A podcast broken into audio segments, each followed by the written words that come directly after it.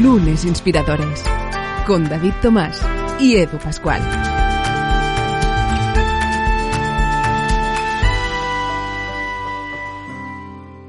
¿Qué tal? Bienvenidos a Lunes Inspiradores. Hoy en un nuevo capítulo de nuevo en el que pretendemos eh, daros esa dosis extra de energía, porque seguro que la energía ya la lleváis eh, tan, tan buen punto, en el que estéis de, de la jornada del día. ¿eh? Al final esto va, hay gente que funciona mejor por las mañanas, hay gente que funciona mejor por las noches. Oye, al final que esperemos que te sirva la inspiración que siempre llega de estas maravillosas charlas que se llevan a cabo aquí con estas invitadas e invitados, inspiradores todos ellos, ah, con evidentemente la magnífica compañía de David Tomás. ¿Cómo estás, David? Bienvenido.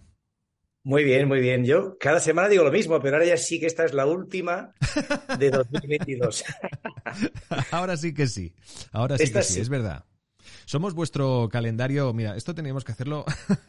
el año que viene tenemos que plantear un calendario de Adviento de lunes inspiradores y una serie de 24 capítulos ¿eh? desde el 1 de diciembre al 24.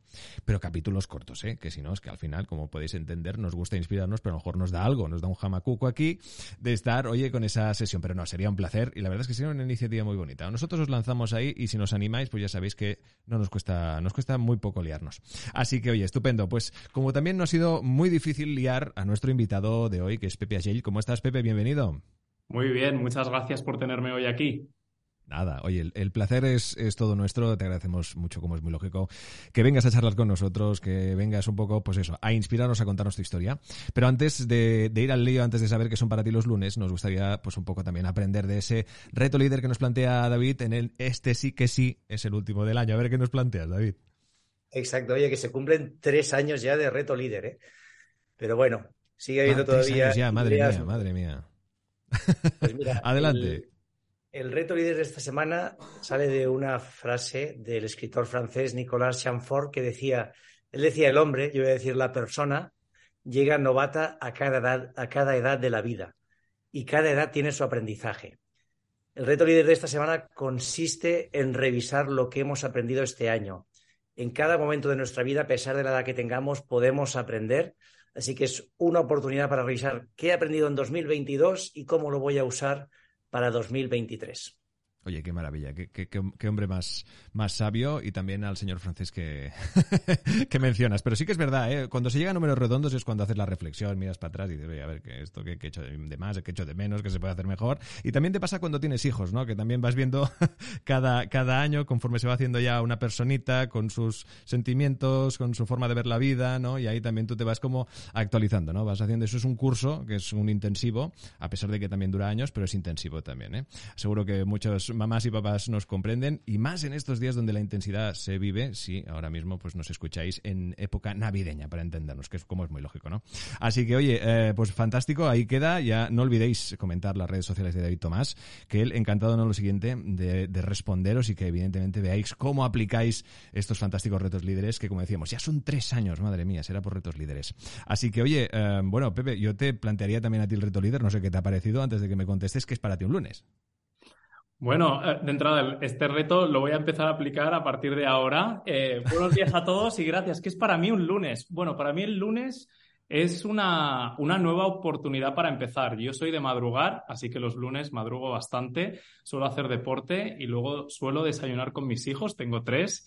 Así que me gusta empezar bien con mi cuerpo, haciendo deporte, bien con mi familia y el desayuno es nuestro momento de unidad y luego sí que eh, normalmente el domingo ya me he planificado el día de trabajo, pero a las nueve cuando empiezo el lunes a trabajar, eh, pues empiezo con ese golpe de aire fresco y con la intención de, de hacer algo nuevo esa semana y de ser más eficiente cada, cada semana que pasa. Así que estos son... La, la eficiencia, ¿eh? Sí, sí, en eso estamos de acuerdo. El ser eficiente, que es, que es complejo, es un reto, pero a la que se logra y evidentemente con esas ah, rutinas que implican energía positiva, ¿no? El hecho de poder compartir ese momento con tus hijos, ¿no? Que ya te implica que ese día comience de otra forma ah, y también de comentar al final, incluso hasta de la jornada, ¿no? Ver, oye, cómo ha sido el día. Pues la verdad es que es sin duda, pues de esos momentos que, que ayudan a esa, a esa energía matutina. Así que también, tanto David como yo también somos de mañanas. Que a, la que son las nueve, David, ¿verdad? Ya se nos cierran los ojos, ya somos en la edad. Bueno, David, eh, vamos, vamos a repasar la, trayectoria de nuestro invitado de hoy. Adelante, cuando quieras. Claro que sí. Pues mira, Pepe, la verdad es que es un referente en el mundo de la emprendeduría. Él se fue de España a Estados Unidos para montar una compañía que ha sido una empresa de éxito, que, que, es, que fue vendida hace ya, pues eh, creo que ha sido hace un año, un poquito más, casi, casi dos años. Y, aparte de esto, pues ahora está en el mundo de lo que se conoce como el Venture Capital, ¿no? De en uno de los referentes americanos, PRBC, ayudando en este caso a empresas europeas, pues con su estrategia de crecimiento y con, con la inversión. Vamos a hablar de esa trayectoria, Pepe, pero empezamos siempre por el principio y es, oye, ¿cómo fue tu infancia? ¿Cómo te educaron tus padres? ¿Cuáles eran los valores? ¿Qué eran los mensajes que te repetían de Pepe? Ten en cuenta esto. Sí, pues bueno, yo soy, soy de, Barcelona, eh, del barrio de Sarriá. Me estudié en los jesuitas en el San Ignacio de, Barcelona. Y, bueno, en el seno de una familia, pues clase media, te, diría yo, eh, soy el mayor de tres hermanos y la verdad es que bastante tradicional, eh, familia tradicional, pues cristiana, clase media española, eh, un, poco emprendedora, tanto mi padre como mi madre, eh, pues siempre han trabajado por cuenta ajena. Mi padre ingeniero industrial y creó con otro socio una, una, pequeña ingeniería aquí en Barcelona. Y mi madre es abogado y siempre ha trabajado, bueno, tras algunos años trabajando en un bufete, pero se estableció por cuenta propia. Entonces, eh, es verdad que ninguno de los dos me empujó particularmente a emprender, pero sí que es verdad que tenía esa referencia desde el principio. ¿eh? Yo creo que no fue un mensaje repetido que, que, que, me, que me llegara continuamente, eh, pero, pero sí que tenía los referentes pues, de pequeña empresa, pero, pero, pero de, de, de, mis padres trabajando por cuenta ajena. Lo que sí que se, le agradezco muchísimo a mis padres fue el mensaje de salir de Barcelona. Yo creo que es una ciudad fantástica donde uno se puede desarrollar y vivir bien durante toda su vida, pero sobre todo mi padre me empujó pues, a aprender idiomas desde pequeño, el francés, el alemán, el inglés, evidentemente, y luego a la que tuve oportunidad de salir, los veranos y luego a estudiar el máster, pues me empujaron mucho a, a, que lo hiciera fuera de España, ¿no? Y esto sí que ha sido un mensaje, lo del salir, lo del viajar, lo de exponerte a, a culturas y a formas de pensar y de hacer distintas, yo creo que ha estado en mí, me ha acompañado a lo largo de toda mi trayectoria vital. Oye, estudiaste también ingeniería, igual que tu padre. ¿Tuvo ahí alguna influencia al ver el despacho, no, su ingeniería? Sí, ¿Cómo, ¿Cómo escogiste la carrera? Es curioso porque yo creciendo siempre decía, yo no voy a ser ingeniero ni abogado. Y, la verdad es que fui, fui un buen estudiante, me, costó poco el colegio y llegó al final el, el, segundo de bachillerato donde hay que elegir. Y, y, la verdad es que mi padre yo creo que se encargó de presentarme a gente de su entorno, que eran referentes, todos ingenieros industriales. Eh, esto, esto durante el mes de antes de poner las opciones de universidad donde quieres ir. Y, y, bueno, al final ingeniería industrial fue, fue la elegida. Eh, siempre, o sea, la verdad es que lo hice por, por un, un tema de reto personal. Eh, no he sido nunca un ingeniero de pura cepa, te tengo que decir. Siempre me ha motivado pues, los retos tecnológicos, pero, pero más bien la gestión de, de, las personas, la gestión de equipos. Pero evidentemente mi padre tuvo ahí una influencia importante. Y luego también estudias eh, administración de empresas en paralelo, ¿no? Estudias. Sí, esto, bueno, como te decía, nunca me he considerado un, ingeniero de pura cepa y la UPC aquí en Barcelona te daba la oportunidad de hacer un plan de doble titulación con, con administración y dirección de empresas. A partir de tercero de industriales podías hacer, eh, pues haciendo algunas asignaturas más, un plan de doble titulación. Y, y la cogí. La verdad es que, es que, bueno, fue una forma de ampliar miras. Eh, desde una carrera muy técnica, pues de repente empezar a hacer asignaturas de economía, de, de, recursos humanos, de administración de empresa, que siempre, bueno, pues me ha atraído. Y luego también me llevó a estudiar el, el, a través de un programa que se llama Unitec, me fui a Suiza. Y, y la verdad es que a Suiza le debo todavía más una apertura de horizontes, porque allí fue, eh, como digo, el mensaje de emprender nunca había sido muy explícito en mi infancia y de hecho en la carrera, por desgracia, en, cinco años de UPC no escuché la palabra emprendedor. La mayoría de mis compañeros iban pues a trabajar a grandes grupos mmm, telco o consultoría o, o, o, sobre todo algunos equipos industriales o compañía industrial más bien tradicional, ¿no? Y de repente llego a Suiza y tuve mi primera asignatura de entrepreneurship, de emprendedurismo. y con un profesor que además había estudiado en el MIT y había pasado tiempo en Stanford y usaba en la propia clase vídeos de una clase que tiene Stanford donde emprendedores de la Bay Area, de la área de la bahía, iban a contar su historia, ¿no? A contar sus aventuras emprendedoras, sus retos, cómo encontraron a su cofundador, bueno, en fin, los retos del principio. Y a mí aquello me fascinó. Y eso fue un poco lo que, de nuevo, yo no sabía lo que era emprender en este sentido, empresa tecnológica, no sabía lo que era Silicon Valley. Eh, y con mi novia en, aquel momento, que es mi mujer, pues nos cogió como una obsesión por aquello, ¿no? Eh, y empezamos a seguir pues esta clase que era abierta y que la publicaban cada semana. Em, y, bueno, creció en nosotros esa fascinación por lo que estaba pasando en Silicon Valley. Tanto es así que al acabar de los estudios, al licenciarnos, nos fuimos a, Silicon Valley a la aventura, con una mano delante y otra detrás, que se dice. Eh, sin visado, sin, sin, trabajo, pero a descubrir que era aquello de, de, la meca del emprendedurismo. ¿Y la idea cuál era? ¿Ir una, a pasar unos meses? Oye, si sale alguna oportunidad, quedarte. La verdad es que, como todo, pues no voy a decir en la tierna infancia, pero bueno, casi sin saber nada del mundo, no, era una idea muy estipulada, fuimos allí pues a probar suerte. Eh, estábamos en un momento vital donde había poco que perder, no sé si haría lo mismo ahora con la mochila de tres hijos, pero en aquel momento eh, pues, pues no sabíamos si íbamos para dos meses, para, para, para cinco, para doce, no lo sé. Pero, pero como digo, como entramos sin visado, pues al principio eran viajes de dos, tres meses, ¿no? Y así lo hicimos un par de veces, pero la verdad es que ya en el primer viaje los dos encontramos trabajos em, en, como, como pues, empleados muy al principio de varias startups, de dos startups, y eso nos permitió, como éramos recién graduados, acabamos de terminar la carrera, bueno, el máster, pudimos optar a un visado de prácticas y a través de esa experiencia laboral, laboral al principio, pues optamos al J1, que es el visado de prácticas en Estados Unidos, y así estuvimos trabajando tres años hasta que se nos ocurrió la idea de Charbus. De hecho, eh, es una compañía que, que, empezó María, mi mujer y otro socio. Ellos habían trabajado haciendo juegos en la App Store, eh, en una empresa de juegos móviles, y, vieron el principio de ese ecosistema, ¿no? Era el principio de nuevo de la App Store. Teníamos iPhones, eh, luego salió la App Store, que era un canal maravilloso para que la gente pudiese distribuir sus productos y servicios, ¿no? Y, era un ecosistema creciente donde se estaba innovando en modelos de negocio, el tráfico estaba creciendo, una locura. Y, pero el, el tema, había dos retos para los desarrolladores. Uno era la adquisición de usuarios de valor y la otra es, una vez tenías tráfico, tenías usuarios, cómo monetizas ese tráfico, ¿no? Y las, plataformas publicitarias en aquel momento, la verdad es que estaban muy verdes, experiencias horribles, eh, modelos de negocio muy opacos, no sabías, era como un black box, una caja negra donde tú te gastabas algo de dinero y esperabas, esperabas obtener algo en retorno, pero, pero con muy poca transparencia.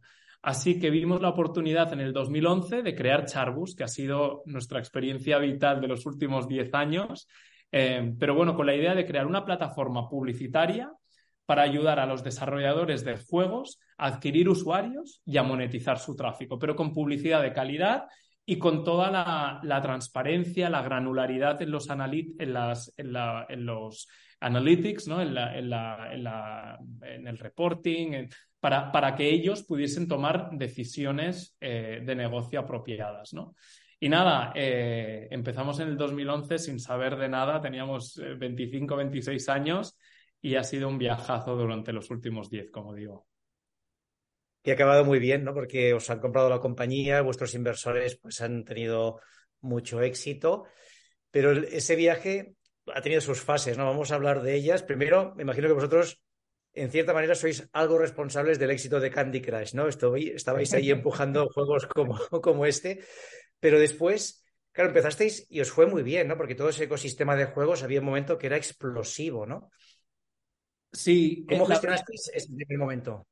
Sí, eh, como digo, empezamos en el 2011. Eh, las, lo que se llaman las in purchases, ¿no? La posibilidad de comprar eh, elementos dentro de una aplicación se había lanzado, si no recuerdo mal, un año antes. Entonces, como tú dices, estábamos en un momento de explosión, ¿no? Eh, las aplicaciones pasaron de ser de pago al descargarse a ser el modelo freemium, ¿no? Que la descarga era gratis, pero luego la posibilidad de comprar cosas dentro del juego o de la aplicación eran casi infinitas, ¿no? Y así tienes usuarios que nunca pagarán nada, pero luego tienes aquel porcentaje de usuarios que está tan tan eh, eh, entusiasmado con la experiencia de juego, con lo que sea, pues que o compra cosas o, compra muchas cosas, ¿no? Hay un porcentaje que, que son los whales, las ballenas que se llaman en este entorno, que son los usuarios que, que pagan mucho, ¿no? Entonces, de repente eh, empieza a consolidarse el modelo freemium, la publicidad es un elemento natural del modelo freemium, ¿no? Tanto del lado del, de la adquisición de usuarios como de la monetización. Y, nosotros estamos en ese entorno, en un focalizados en gaming, en el sector de los juegos, que es un sector naciente pero muy grande. En aquel momento el 70% de los ingresos en la App Store venía de juegos, con lo cual no era un nicho pequeño, era, era un mercado enorme. Y encontramos lo que se llama product market fit, ¿no? Una necesidad de mercado eh, y, un encaje entre nuestra solución y la necesidad de mercado muy grande, muy rápido, ¿no? Así que nuestra primera fase, hablabas de fases, ¿cuáles, ¿cuáles han sido estas fases? Nuestra primera fase yo le llamaría de hipercrecimiento, ¿no? Pasamos de 0 a 100 millones en menos de tres años. Eh, expansión internacional, eh, fue cuando hicimos las dos rondas, ¿no? Levantamos 21 millones de dólares por Sequoia Capital, uno de los líderes en el sector de, la tecnología en Silicon Valley, y otros inversores. Pero bueno, hicimos las dos rondas, expansión internacional, crecimiento del equipo también hasta 100 personas o algo más. Eh, y, sobre todo, muchísimo crecimiento. Yo recuerdo esos años como que el negocio siempre iba por delante de, de lo que podíamos pensar, ¿no? Entonces, luego achacamos algunos errores y, bueno, y algunos problemas de, escalabilidad precisamente por eso, porque tuvimos, lo digo con la boca pequeña porque algunos me dicen, hombre, esto es un gran problema, ¿no? El, que el negocio te vaya más rápido de lo que puedas planificar. Pero bueno, sí que es verdad que si no planificas bien, luego acarrea problemas con, de, escalabilidad, ¿no? Y de hecho, llegamos en el 2015, después de pues cuatro años de, crecimiento, llegamos a un plató, a un estancamiento, incluso a un declive, ¿no? Hasta el 2018 estuvimos, de hecho, en, la segunda etapa de la vida, diría yo, que fue de, crecimiento, de hecho. La competencia se hizo muy fuerte, eh, Facebook, Google, o sea, compañías muy consolidadas, eh, empezaron a lanzar soluciones de, publicidad muy enfocadas a las aplicaciones móviles, con lo cual que competían Mm, directamente con nosotros. También, eh, bueno, pasa cuando empiezas, cuando eres un cohete, el equipo se motiva, la gente quiere trabajar para ti, la gente habla de ti, ¿no? Todo, todo el... En cambio, cuando llegas al, al, estancamiento, pues empiezan a haber dudas internas, problemas de transiciones, gente que además ya lleva contigo tres, cuatro años, con lo cual su plan de stock options pues ya ha vencido. Entonces, ¿Qué, hay de lo mío? Estas preguntas. La verdad es que yo recuerdo del 2015 al 18 como años, años duros ¿eh? de, transición en el equipo, de tratar de innovar en un sector pues, que cada vez era más competitivo. Así que, que bueno, un reto. Hasta el 18. No fue fácil. No fue fácil, no fue fácil. Em, Te quería preguntar aquí, te quería preguntar cuáles fueron tus, aprendizajes y cómo vives esto, porque claro, pasas de, estar en, Silicon Valley, una empresa que, como, como has dicho, ¿no? en tres años a 100 millones y luego de crecer. Entiendo que emocionalmente, ¿no? Eh, esto es difícil de gestionar. ¿Qué, qué hiciste para llevar el día a día? Sí, eh, bueno, a ver, sobre todo para mí la comunicación y la confianza dentro del equipo de liderazgo es crítica. Empecé a trabajar muchísimo las dinámicas de, mi equipo, ¿no? O sea, eh, eh, que hubiese una, relación de confianza, de transparencia y, cuando había señales de disfuncionalidad, digamos, pues trabajarlas, ¿no? Que también ha habido eh, momentos donde no éramos un equipo muy funcional, ¿no? Y de nuevo, o problemas de, compromiso, eh, problemas de, accountability, ¿no? De, responsabilidad y de, bueno, y de sentirse propietario de los resultados de cada, de cada una de las divisiones. En fin, hemos pasado por problemas. Pero te diría que, hemos, mis aprendizajes son la confianza, la transparencia y la alineación al más alto nivel. Porque si no empiezas allí, luego es muy difícil que haya cohesión con el resto del equipo, ¿no? Eh, yo creo que un equipo de liderazgo unido, aunque sean momentos duros, ayudan a, fomentar pues, pues el, compromiso y, bueno, y la energía a lo largo de toda la compañía. ¿no? Em, luego, por otro lado, eh, también es verdad que reforcé mucho el apoyo con gente externa, sea con coaches o peer groups, ¿no? Me busqué pues también grupos de, otros fundadores eh, o, de, o, de, o de otros líderes que, bueno, que me ayudaron a, tomar perspectiva ¿no? hacia los problemas. Y luego lo que sí que internamente tratamos fue de nunca dejar de innovar. O sea, para nosotros, aunque el, negocio no nos iba bien, sabíamos que era un negocio, un mercado muy dinámico y que teníamos que estar continuamente innovando. Er, er, era la clave para poder ganar en un futuro. A la larga, que no siempre esto funciona bien, eh, porque nos costó y de hecho hubo muchas inversiones tecnológicas ¿no? y de innovación que, que, no dan frutos de entrada, o sea, que, es una inversión a largo plazo y de hecho nos costó, pero en el 2018, como digo, tocamos fondo, estábamos en un momento donde quemábamos mucho, mucho dinero. Además, María, que había, mi mujer, que había sido la CEO durante los primeros siete años, decide dejar la compañía el día a día y me, y me, y me nombran a mí como CEO. Estábamos en un momento, pues esto, difícil, ¿no?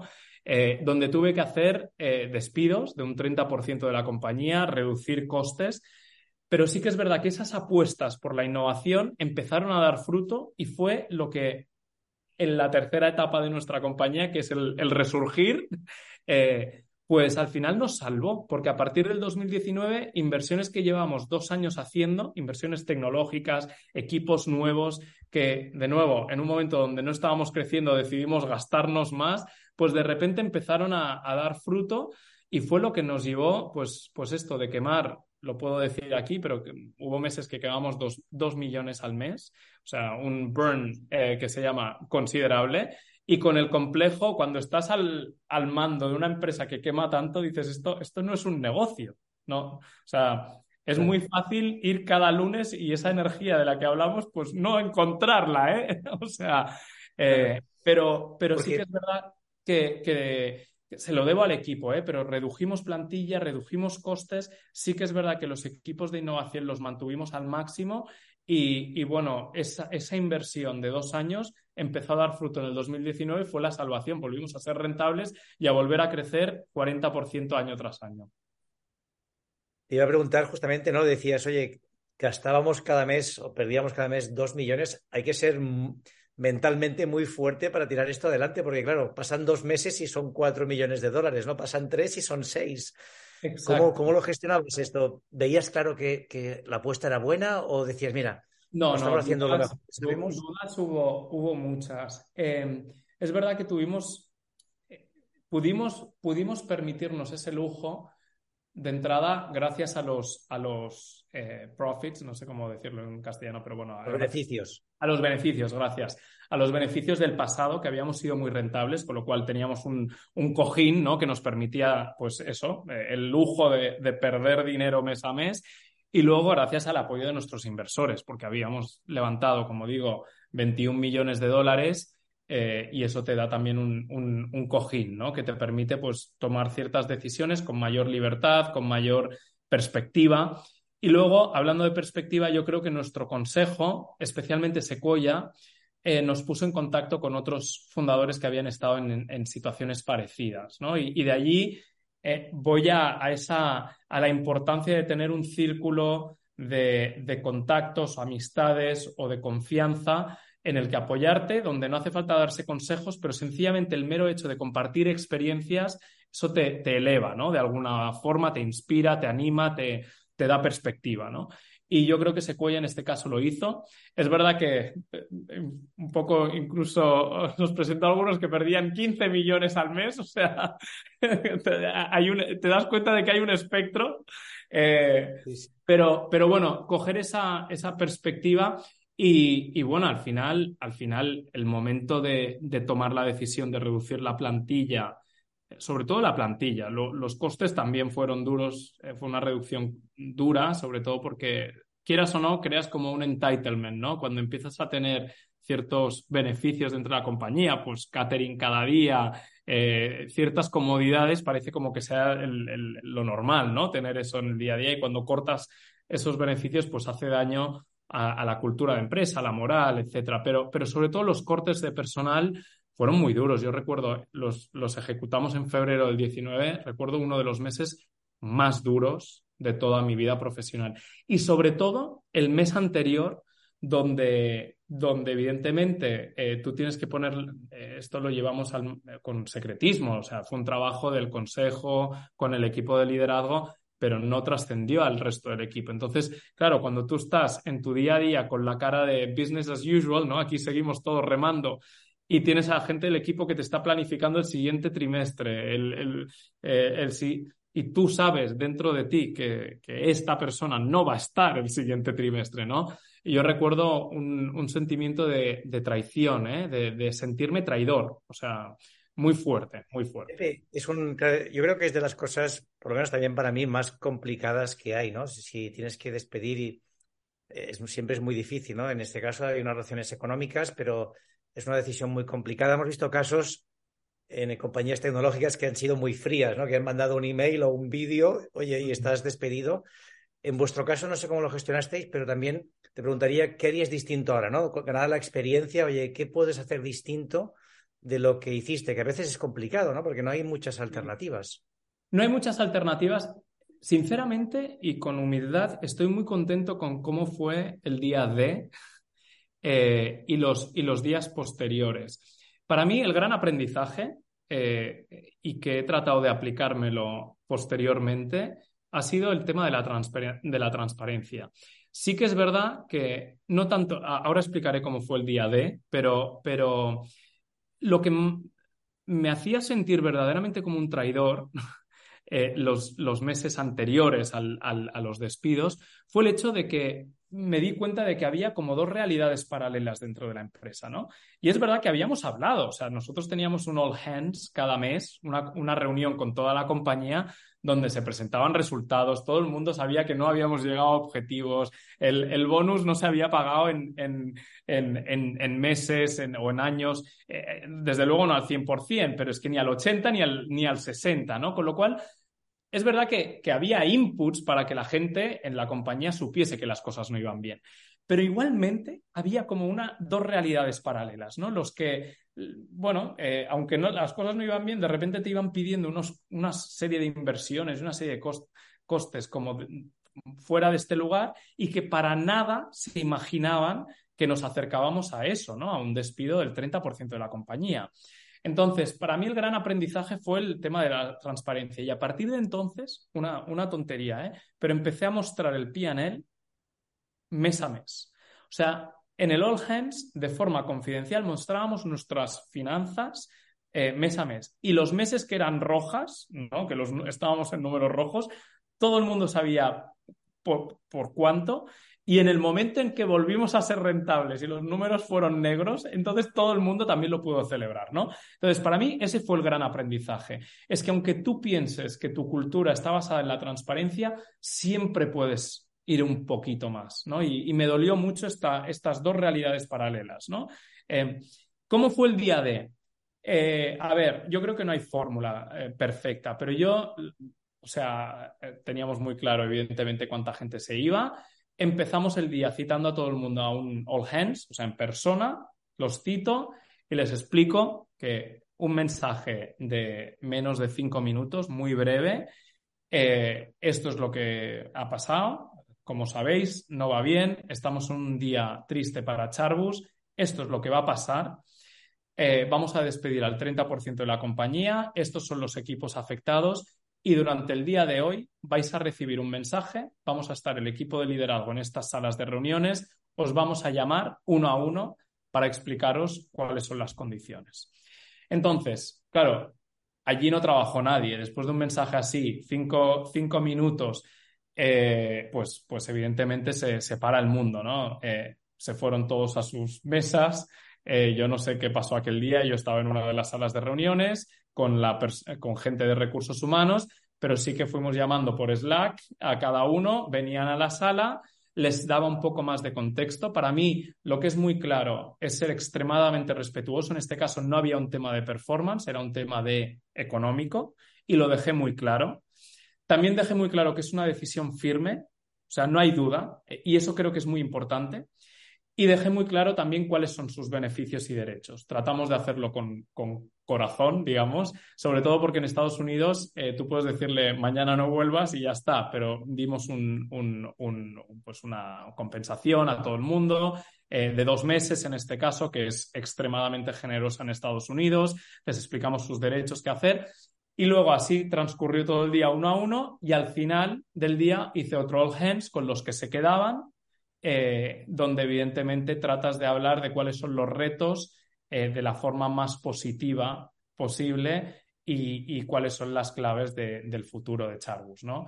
Un poco un mensaje ra, ra, ra, ¿no? Que dicen en Estados Unidos tienes que levantar la moral como sea. Pero creo, creo, que es importante, después de un día muy duro para todos, eh, de reconocer a los que se han ido delante de los que se quedan y de explicar cuáles son las claves eh, eh, para el futuro de Charbus, ¿no? Y que contamos, que no son oleadas, también lo, lo, marqué mucho, que esto es one-off y que hemos, la hemos dimensionado de forma que en principio tenemos que conseguir estos, estos objetivos y que no va a haber más, ¿no? Porque también, claro, esto te, te, altera y la gente tiene miedo que haya otra oleada de aquí un mes o lo que sea. Bueno, en fin. Pepe, y al final acabó muy bien, afortunadamente ese, ese cambio pues os hizo crecer, no habéis apostado por la tecnología. Yo hay una, una pregunta que me queda y es, tú montas la compañía con la que es tu mujer, ¿no? ¿Cómo viviste toda esta situación? Porque cuando hay momentos difíciles, en casa también tiene que ser complicado. Muy complicado. Eh, yo se lo debo a María, mi mujer. Ella ha sido muy buena poniendo barreras, mucho mejor que yo. Yo llevaba tanto lo bueno como lo malo a casa. Es verdad que al principio, em, pues por ejemplo, era más difícil. Eh, con hijos, cuando empezamos a tener hijos, el mayor ahora tiene siete años, eh, cuando empezamos a tener hijos, pues como que ya de forma natural en casa te sale estar más con tus hijos que, hablando de trabajo. Pero al principio, cuando éramos nosotros dos, es muy fácil que la frontera se difumine ¿no? entre el trabajo y, el hogar. Y sí que impusimos ciertas normas, por ejemplo, no trabajamos en casa, aunque fuese fin de semana, o íbamos a la oficina o íbamos a, a una cafetería a trabajar por aquello de físicamente separemos los espacios, ¿no? Eh, a mí me costaba mucho y sobre todo recuerdo muchos viajes de fin de semana de coger el coche y las dos horas de trayecto a donde fuéramos, pues estar allí hablando, no sé qué. Eh, bueno, no, ha sido, no ha sido un viaje fácil. De hecho, eh, durante, María es verdaderamente la cofundadora. De hecho, yo me uní unos meses más tarde junto con Sean y, ha sido mi CEO. O sea, en realidad ha sido jefa de día y de noche. Eh, eh, y ahora, por ejemplo, que estamos en proyectos pues, muy distintos, eh, no, no en cuanto a tipología de trabajo, porque los dos somos inversores, pero en, proyectos distintos, pues nos enriquecemos mucho, mucho más. O sea que, que me gusta haberlo pasado durante 10 años, pero ahora también que cada uno tenga su proyecto. Pues nada, nos quedamos ya sin tiempo. Otro día te invitaríamos a hablar de, PRBC, de todo lo que has experimentado invirtiendo en, compañías, acompañando a emprendedores. Nos queda la última pregunta que es, ¿a ti quién o qué te inspira? Mira, a mí me inspira, voy a hablar de situaciones, a mí me inspira mucho eh, eh, a mí me motiva mucho salir de mi zona de confort. Soy una persona que, por ejemplo, si estoy viviendo mucho tiempo en una casa, al final necesita un cambio, ¿no? O sea, necesita eh, eh, moverse. Y entonces, ¿qué me inspira? Me inspira gente pues, que ha vivido la experiencia de inmigrante eh, que, o que ha vivido en una cultura completamente distinta y que ha sabido tener éxito o, lucir o inspirar o tener impacto en ese entorno que no es el suyo, ¿no? Porque a mí es lo que me motiva también. Así que me nutro y en mi trabajo ahora como inversor veo muchas vidas así, muchos emprendedores que están creando compañías o teniendo impacto en, zonas o en países o en regiones que no son las suyas y aprendo mucho de todas estas vidas, de todas estas historias y trato de aplicármelo a la mía. Bueno, que tú ya nos has inspirado, que tú ya has hecho lanzar una empresa en Estados Unidos y venderla con éxito, eso ya también es, en sí mismo es todo un ejemplo. ¿Verdad que sí, Edu? Que no sé si tú te vas a animar algún día a irte a Silicon Valley o no. sí, bueno, a ver, está la. Creo que es la línea 9 o la, o la 11 pendiente de acabar en Barcelona. Exacto. no, bromas aparte, hombre, tú dirás, madre mía, eso yo creo que es la casi casi que la meca, ¿no? Pero bueno, yo creo que aún me queda un pelín lejos. Por suerte, Barcelona, sí que es verdad que a nivel internacional, a nivel de emprendimiento, aquí también somos ejemplo. Siempre intentando aprender mirando hacia afuera, que creo que eso es importante, la autocrítica también, como es muy lógico. Pero bueno, y aquí en Barcelona, pues parece que no acabamos de hacerlo mal y creo que somos un muy buen ejemplo. Y cuando hablo de Barcelona, hablo de Madrid, hablo de España en general, de la cantidad de emprendedoras y emprendedores e inspiradores todos ellos que nos vienen y nos acompañan, como es pues un buen ejemplo que hemos tenido hoy ocasión de que nos acompañe, que es Pepe Agel. Muchísimas gracias, Pepe, por acompañarnos, desearte toda la suerte del mundo y, oye, bueno, ya puestos, pues feliz año 2023. Muchísimas gracias e igualmente por muchos éxitos en este 23 que empezamos. Y David, ¿qué les decimos a las inspiradoras e inspiradores? Bueno, en esta semana que empieza o yo que sé, o en este año que acaba, como tú quieras. Adelante. Exacto. Oye, pues lo, primero, daros las gracias. Todo 2022 que habéis estado con nosotros, cada vez la comunidad es más grande. Tenemos la suerte esto de, de, contar con invitados como Pepe que nos cuentan su historia y son historias increíbles, ¿no? Que nos ayudan a pensar en grande, ¿no? A pensar de forma distinta.